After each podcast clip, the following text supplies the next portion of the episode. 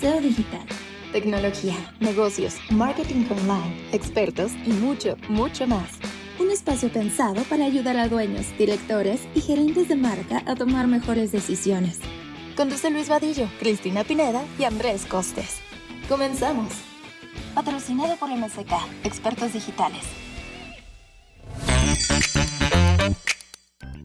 Hola, hola, gracias por conectarte a este que es el último episodio de la primera temporada de SEO Digital. Nos da mucho gusto que hayas llegado hasta acá. Ojalá que te hayan servido y hayas escuchado los primeros capítulos. Este cierre de temporada es especial porque además de que me encuentro con Chris y con Costes que que han estado a lo largo de estos episodios. Estoy muy contento porque les vamos a compartir un poquito de la receta secreta de cómo hacemos las cosas en la agencia. Sí, la receta secreta.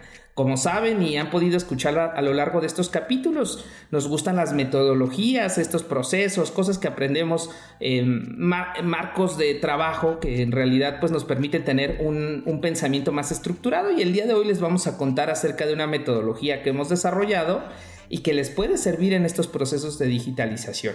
Así que no se lo pierdan, va a estar bueno. El concepto de design thinking fue planteado a finales de los años 80 por David Kelly, quien lideró la creación de la Escuela de Diseño en la Universidad de Stanford. David Kelly es el creador del primer mouse para Apple, profesor, consultor y cofundador de la empresa IDEO.com. Su conceptualización y masificación se debe a Tim Brown, profesor de la Escuela de Ingeniería de Stanford y cofundador también de la misma empresa, IDEO.com quien explicó con detalles este nuevo concepto, es decir, el design thinking, en un artículo publicado por el Harvard Business Review en el 2008. A inicios del siglo XXI, emergieron más metodologías enfocadas en resolver problemas complejos y herramientas para que también quienes no fueran diseñadores pudieran participar resolviendo problemas en un equipo multidisciplinario. El enfoque del diseño centrado en el humano revolucionó los procesos creativos, ya que el diseñador debía enfocarse en las personas y no únicamente en lo que dictaba su gusto o imaginación. Y precisamente eh, vamos a partir de esto que nos acaba de contar Costes, porque eh, cuando uno quiere hablar eh, especialmente de soluciones digitales, tenemos que partir de que tenemos que pensar en una metodología previa para hacer esa solución de problemas. Y nosotros particularmente nos gusta muchísimo esta parte del enfoque de la metodología de Design Thinking porque nos ayuda precisamente a lo que decía Luis, a enfocar el pensamiento. Y les quiero contar respecto a esta, primero les quiero contar un poquito acerca de las, los aspectos más importantes de Design Thinking que nosotros como agencia eh, retomamos eh, para diseñar nuestra propia metodología enfocada en solución de eh, retos digitales. Y eh, para ello les quiero contar básicamente que Design Thinking es una metodología de solución de problemas, eh, pero no de cualquier tipo de problemas. Lo que ellos hablan es un poco de los famosos wicked problems. No sé si por ahí Andrés, Luis los hayan escuchado, pero estos wicked problems son como problemas complejos. Claro, como el, el tráfico, que no importa qué, qué, cantidad de información tengas acerca de ese problema, no, la solución no depende de la cantidad de, de información que tengas. En ese sentido, los wicked problems, pues al final suelen ser eh, estos problemas complejos que no son eh, pues tan fáciles de abordar y design thinking se, eh, se posiciona como la metodología que permite enfocar el pensamiento para resolver esos problemas, ¿vale? Ahora, traduciéndolo un poco a lo digital, cuando nosotros trabajamos con cualquier marca, eh, pequeña, grande, lo que ustedes me digan, pues tenemos que partir de que siempre que llegan con, llegan con nosotros, llegan con un reto o un problema. ¿Vale? Usualmente ese reto problema va a tener eh, un, componente o un enfoque de negocio. Entonces, para que ese eh, reto o problema de negocio tenga una solución digital, tiene que haber un proceso por el cual nosotros como agencia convertimos o nos acercamos, hay un acercamiento a ese problema y sale una solución eh, digital, ¿vale? nosotros retomamos tres principios que utiliza mucho Design Thinking. De hecho, ellos tienen como una triada en donde todas las soluciones que, desarrollan con esta metodología tienen que cumplir necesariamente con tres cosas, ¿vale? Primero, tienen que hacer coincidir las necesidades de las personas con lo tecnológicamente factible, que es lo segundo, y tercero, con una estrategia viable de negocios, ¿vale? Entonces es, como decía Costes al inicio, ¿no? Eh, pensar siempre en la persona, el Human Centered Design, pensar en las personas, o sea, resolver sus necesidades con tecnología, pero que sea eh, pues aterrizable en un modelo de negocio, ¿vale? Nosotros eh, desarrollamos una metodología basada en estos tres principios, pero para nosotros, un poco eh, tratando de integrar incluso hasta elementos de omnicanalidad y cuestiones de más que hoy en día son eh, pues vitales para la industria, eh, desarrollamos algo que le llamamos hoy en día el mass thinking, ¿vale? Y el mass thinking parte de tres ejes esenciales. Primero que nada es parte del eje de negocio, ¿no? Un entendimiento claro del negocio, de qué es lo que quiere alcanzar la marca, cuáles son sus objetivos en términos casi siempre de algo que nosotros le llamamos que es el lenguaje común de, todo CEO, CMO, CFO, que son los famosos MDPs, ¿no? Es decir, los millones de pesos casi siempre eh, van a, cualquier estrategia que vayamos a aterrizar va a tener un componente de cuál va a ser la aportación al negocio que va a ser esa estrategia, ¿no? Entonces, el, el, eje negocio tiene que ver con entender primero qué es lo que quiere lograr la marca o la empresa eh, con esa estrategia o cuál es el reto de negocio que quiere solucionar, ¿sale? Em, en segunda, el segundo eje eh, tiene que ver con los usuarios de la marca, es decir, otra vez volviendo al, al, Human Centered Design, ¿quiénes son esas personas a las que les vamos a hablar? ¿Cuáles son sus... Eh, y estoy hablando de quiénes son esas personas, pero en términos no de demográficos solamente, es decir, a hombres y mujeres de cinco, quiénes son y cómo son. Correcto, tiene mucho más que ver con cuestiones de cómo se sienten, cuáles son sus frustraciones, cuáles son sus motivaciones, eh, cuáles son sus contradicciones incluso. Y en este segundo eje que nosotros tomamos en cuenta, pues evidentemente también desarrollamos ciertas herramientas y retomamos ciertas herramientas que son importantes para esta metodología, como eh, pues mapas de empatía, eh, los famosos Buyer Persona, los famosos Journey Maps y todo esto, porque dentro de esta exploración o inmersión en este segundo eje, que es el de las personas, eh, nos tiene que arrojar necesariamente estos famosos insights, ¿no? Porque de ahí son los que parten para generar conceptos de comunicación que no tienen vigencia. Una vez que ya entendemos un poquito a las personas, quiénes son, bueno, no un poquito, sino mucho quiénes son las personas, cuáles son sus hábitos, qué medios consumen, a qué hora, todo eso, pues entonces eso nos da pie a avanzar al siguiente eje, al tercer eje, que es el eje de los medios. ¿Sí? Y, ahí es entender. Creo que la palabra clave ahí es entender, no solamente tener los datos de hombres o mujeres de 25 a 45 años que viven en... No, es entender y sacar estos insights. Antes de que avancemos, eh, recientemente me invitaron a dar clases al diplomado de la Asociación Mexicana de Venta Online, la AMBO, y platicaba con el, grupo y me decían, vamos a hablar específicamente de una marca de colchones. Una marca de colchones dice, le puedo hablar a cualquier persona que se quiera dormir o que se vaya a dormir, o sea, a todos. hablábamos en una industria farmacéutica, un producto para las aftas, todos los que tengan boca, bueno, a todos, casi, ¿no? Pero no es así. y, voy a hacer una, una precisión en un proceso de comunicación, no solamente digital, tú decides a quién le vas a hablar. No significa que sea un criterio excluyente. No significa que McDonald's no haya una persona que vaya a hacer home office a McDonald's. Si lo haces y si el entorno no te resulta agresivo, no te, te resulta contrario, y eso es lo que quieres hacer, lo puedes hacer.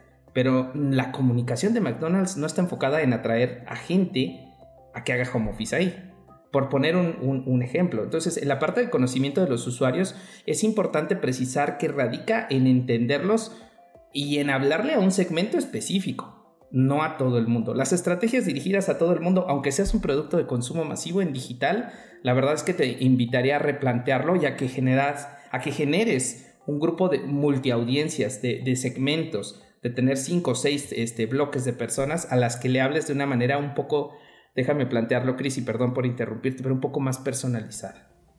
Sí, y solo para sumar a lo que a lo que dijo Luis, por ahí está esta frase que dice, si le hablas a todos, no le hablas a nadie. Correcto. Correcto. No, y me encanta que me hayan, eh, que me hayan apoyado con esta parte, con esta complementación, porque eh, precisamente en esta etapa del proceso es cuando nos damos cuenta que muchas veces un cliente llega con una eh, con un perfil de una audiencia o de un usuario al que le quiere llegar, pero terminamos encontrando que tal vez no es uno solo, sino dos o tres y tal vez una marca pueda tener dos, dos tres buyer persona y entonces probablemente se tenga que diseñar una línea de comunicación distinta para cada uno, ¿no?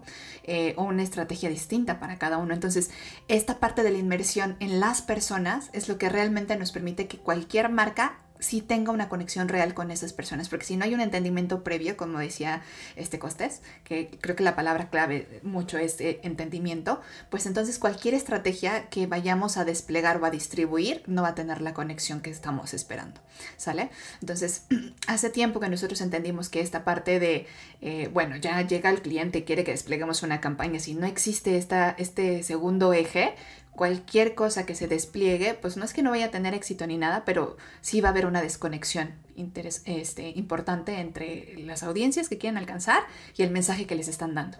¿Sale? Entonces, el segundo eje es este de las personas y pasamos al tercer eje que es el de medios precisamente porque ya en la parte de los medios lo que hay que considerar en digital pues es que si volteamos a ver el tema de, eh, el tema de los tipos de medios que tenemos que ya lo hemos visto en sesiones anteriores nos toca a nosotros hacer un análisis de cuáles son los medios propios con los que cuenta la, marca de cuáles son los, los medios eh, pagados que ha corrido eh, o que le conviene correr y cuáles son los medios ganados que tiene, un poquito eh, el tema de ORM, cómo está su reputación en, digital, ¿no? Entonces, en, en esta etapa 3 nos toca echarnos un clavado y también tener un proceso de inmersión para revisar pues casi casi punto por punto, propiedad por propiedad, cuáles son las, eh, las fortalezas y las oportunidades de las cosas que ya tiene la marca y cuáles son las cosas que le falta tener, ¿no? De repente nos encontramos con que quieren correr una campaña de performance, pero el sitio pues no está optimizado para performance, ¿no? Y entonces las acciones que hay que desplegar para que se alcance un objetivo pues tiene que ver con eh, hacerle mejoras al sitio, ¿no? O si de repente quiere tener una, eh, un posicionamiento o, ¿saben? depende mucho de cuál es el objetivo que estamos buscando. El, dentro del análisis de estos medios que vamos a hacer, vamos a ir identificando eh, cuáles son las fricciones que existen o cuáles son los puntos que hay que corregir o mejorar. Entonces, en este análisis también nosotros vamos identificando, ya que conocemos un poco más a la audiencia que queremos, cuáles son sus hábitos, cuáles son los, los eh, medios que consumen, es mucho más fácil generar un mix de medios adecuado para poder hacer una estrategia de distribución de cualquier campaña de comunicación. Eh, especialmente ya en esta parte de los medios incluso, dependiendo de si estamos, buscando una respuesta directa o si estamos buscando un, em, objetivo de awareness, etc., vamos identificando eh, indicadores clave por cada uno de los medios y dependiendo de esos, de esos objetivos también vamos eh, generando ciertos forecasts. Eh, que van a ser básicamente lo que nos va a decir cuáles son las pequeñas metas que tenemos que ir logrando a determinado tiempo y eh, dentro de este proceso en la metodología también cabe el tema de la iteración. Es decir, que usualmente vamos agarrando sprints de cierto periodo de tiempo para eh, desplegar, hacer un control de revisión y replanteamiento o mejoramiento de la estrategia, volvemos a desplegar, hacemos otro periodo de, control y de mejoramiento y así, ¿no? Entonces eso nos tiene que llevar a, una maduración de las cuentas en donde al final estamos ya eh, evaluando indicadores que ya se relacionan más con el tema de negocio que está buscando la cuenta, ¿sale? Entonces, eh, esta, esta metodología interna es muy importante para nosotros porque además de que nos permite enfocar eh, las mentes de una forma mucho más estructurada en el día a día de lo que hacemos, también nos permite de alguna forma priorizar qué cosas tenemos que hacer en cada etapa de los tiempos. Y eh, mm, acompañar a los clientes, bueno, ah, esa es una cosa que quiero sumar también y que es muy, muy importante. Dentro de esta metodología, dentro de este proceso, no todo está en cancha de la agencia. Eh, es mucho, eh, es, muy necesario, muy importante la interacción casi casi de la mano en cada uno de estos procesos y nos, va, nos toca de hecho de que en cada uno de los ejes tenemos em, entrevistas, tenemos un acercamiento muy muy cercano con las personas concretas que se encargan de cada uno de los, de las, de los aspectos cruciales de negocio, de eh, personas, de medios, ¿no? Como le llamarían eh, también es como romper los hilos ¿no? trabajar en silos ni en ventanillas así de pase para acá. eso que acabas de contar, Costes, es esencial porque yo les diría que prácticamente en el 80% de los casos que, trabajamos con, con empresas grandotas, todos trabajan en silos.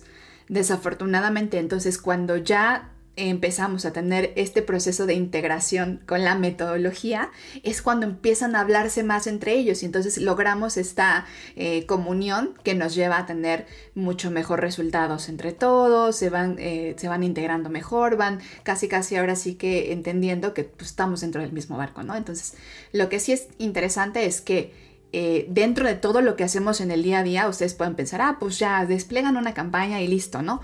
No, sí existe una metodología interna, sí es importante que exista una priorización, sí, es importante que exista incluso hasta bases metodológicas, teóricas y todo esto, porque sí funcionan y, de alguna manera le dan sentido a lo que hacemos. En ese sentido que planteas de una estructura, una base eh, meteorológica, iba a decir, no, metodológica, eh, me gustaría hacerte una pregunta muy concreta. Eh, esto, a mí, SEO que no trabajo con ustedes como agencia, ¿por qué sería importante? ¿De qué me sirve? O sea, ¿cuál, sería el, eso que se deben de llevar, de recordar de este capítulo? Que les podría ayudar, trabajen con quien trabajen. Eh, hemos visto una tendencia también de que ciertas marcas empiezan a interiorizar este servicio, a tener equipos internos y en mi experiencia a veces esos equipos no tienen una metodología, una forma de trabajo. ¿Cómo podríamos ayudarles? ¿Qué se, se tendrían que llevar de aquí? Ok, yo creo que lo, lo más importante, lo más necesario que hace falta en la industria y en los equipos que trabajan, pues básicamente todo lo de digital, es eh, un, tema de, de entendimiento de los problemas. Y precisamente la metodología lo que nos permite es empezar a entender, acercarnos a problemas, a identificar problemas y a resolver problemas. Eh, fíjate que algo que yo he notado a lo largo de muchos años es que ah, hemos partido por mucho tiempo de trabajar en función de eh, resolver actividades del día a día, o sea, literalmente de, la operación a veces hasta, eh, no quiero decir sin sentido, pero sí como automática, ¿no? Eh, trabajamos ya en un modus operandi en el que básicamente no, se nos olvidan muchas veces eh, cuál es el problema que queremos resolver o cuáles son las cosas y tratamos de sobrevivir en el día a día. El tipo de, de metodologías como las que nosotros les estamos hablando lo que nos permiten es reenfocarnos en lo que de verdad es importante para el objetivo de negocio que queremos lograr. Y ahí es donde creo que tiene más valor este tipo de cosas, porque un, un, CEO, un, CMO, eh, van a pensar eh, o les preocupa muchísimo el tema del valor del negocio, ¿no? ¿Qué cosas que se están desplegando y cómo van a impactar directamente en el, negocio, en la marca? Y eh, dejar de fuera este tipo de metodologías es lo que a veces no nos ayuda a que los equipos de trabajo con los que trabajan estas, estas personas pues se enfoquen en lo que realmente le importa a la marca. Me gustaría preguntarte, querido Costes, ¿tú qué te llevas? ¿Qué sería lo relevante? Eh, yo sé que a ti te gusta mucho y hemos platicado de modelos SOSTAC, hemos hablado de este, los FODA, los frameworks de eh, Sitting Duque contra los modelos AIDA, que además eres catedrático. Entonces, me gustaría escuchar tu perspectiva, un poco quitándote el, o sea, la, cachucha de la agencia y decir, desde una perspectiva cliente, ¿qué, ¿qué, sería lo importante? Creo que del lado del cliente es comenzar con la forma de trabajar, porque a final de cuentas, y lo hemos platicado en otros episodios, no se trata de ser anuncieros, como alguna vez eh, dijo Luis, no, no, no es nada más de correr la pauta, subir los anuncios, hacer el diseño, eh, poner un posteo, sino se trata de tener un nivel de entendimiento mucho más arriba y yo lo resumiría en un par de, frases. Uno, dentro de todo este planteamiento estratégico, porque desde ahí comienza, está relacionado con lo que mencionaba Chris y la frase es no dejes que lo urgente, no dejes que lo urgente le quite tiempo a lo importante, porque este día a día a veces solo vas tapando, tapando, tapando agujeros, pues te olvida cuál era tu, tu razón de ser o por qué estabas haciendo esto, por qué o cuál era la meta de este año. Y, la segunda es sobre tomarse el tiempo, debe de haber este equilibrio de tomarse el tiempo de plantear una estrategia y ejecutarla. Porque tanto daño hace el simplemente pensar y pensar y nunca ejecutar como el ejecutar sin pensar. Y para este tiempo, para este tomarse tiempo, recurro a una frase de, de, Abraham Lincoln que, decía, dame seis horas para cortar un árbol y pasaré las primeras cuatro afilando el hacha. Me encanta el tema de, que también es, es, es importante precisar que el análisis o el sobreanálisis nos y tratar de meterle metodología a todo corre el riesgo de que te inhabilite, ¿no? Decir, oye, esta es una tendencia, me subo, no me subo, hago algo, respondo, no respondo, y esperar que todo esté escrito en papel es complejo. Eh, entonces nos, eh, nos, tocará tomar unas decisiones, por eso a mí me parece sensacional tratar de entender que hay un sweet eh, point tratando de unir estos tres círculos y yo quisiera cerrar con una reflexión, es que de las metodologías lo que te acomoda, o sea, las metodologías no son marcos cerrados de trabajo. No las pienses como si no hago el paso 1 no puedo hacer el 3 o no puedo brincarme el 2. Eh, las metodologías se ajustan. Eh, la, metodología del design thinking me parece espectacular y ha tenido resultados sensacionales pero hay personas que no les funciona. Eh, recuerdo algunos casos de unos cines por ahí en Colombia que hicieron algo espectacular en el proceso de lanzamiento de una nueva categoría de servicio que no existía en el mercado. Entonces, eh, es cuestión de ver qué te sirve, qué no te sirve. Sí es importante tener una estructura para un, mm, otra vez, es, un, es una base de pensamiento y para poder ordenar qué cosas van en un lado y en otro. Y la más importante, y desde mi experiencia, y, cierro con esto, desde mi experiencia, lo que se olvida, lo que se deja de lado casualmente es al usuario. Olvidamos perfilarlo y decimos que tiene de 18 a 75 años hombres y mujeres que viven en el centro del país. Híjole, creo que una, una estructura de ahí eh, dista mucho de una estrategia y aunque le metas metodologías, pues hace falta que la trabajes más. No sé si quieren cerrar con alguna reflexión, equipo. Sí, yo, yo adicional nada más quiero sumar a esto último que dijiste Luis, que igual que las metodologías son, eh, ahora sí que tú las puedes ir seleccionando a como te acomoden y las puedes ir adaptando, también son vivas, ¿no? O sea, se van modificando a lo largo del tiempo conforme a tus necesidades y conforme eh, las necesidades de tus clientes o de las marcas con las que trabajas, ¿no? Entonces, precisamente nosotros esta metodología la, la hemos adaptado a diferentes tipos de servicio, no solamente, por ejemplo, a campañas creativas, sino también a la parte de cómo hacer UX, ¿no? O sea, se adapta perfectamente a cada una de las de servicios que nosotros tenemos, pero eh, porque sabemos que los tres aspectos que estamos tomando como ejes centrales son cosas que son literalmente algo que nos va a arrojar el sweet spot que dice Luis, que es eh, la estrategia digital de una marca, ¿no? Que son, o sea, ahora sí que son esenciales para poder desplegar algo así para un cliente. Y yo quisiera agregar, además del agradecimiento por escuchar esta primera temporada de SEO Digital, em, quisiera agregar la, importancia de, la lectura previa a ejecutar esta, esta o cualquier metodología que quieran. Porque el peligro, como mencionaba Luis, el peligro es que a veces se convierten en... Eh, lo escuchamos en todos lados y ojo con la palabra que voy a decir, pero creo que está el, es el elefante en la sala.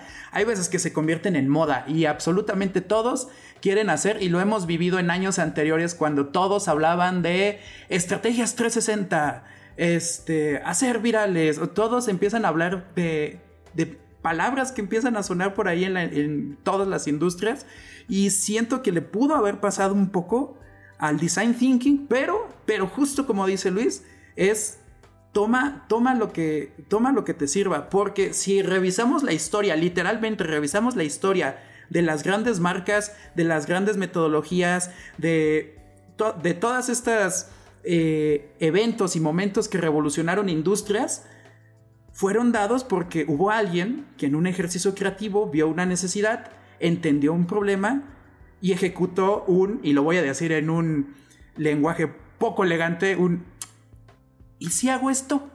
¿Y qué pasa si le quito? ¿Y qué pasa si le pongo? ¿Y qué pasa si taxistas pero sin taxis? ¿Y qué pasa si agrego...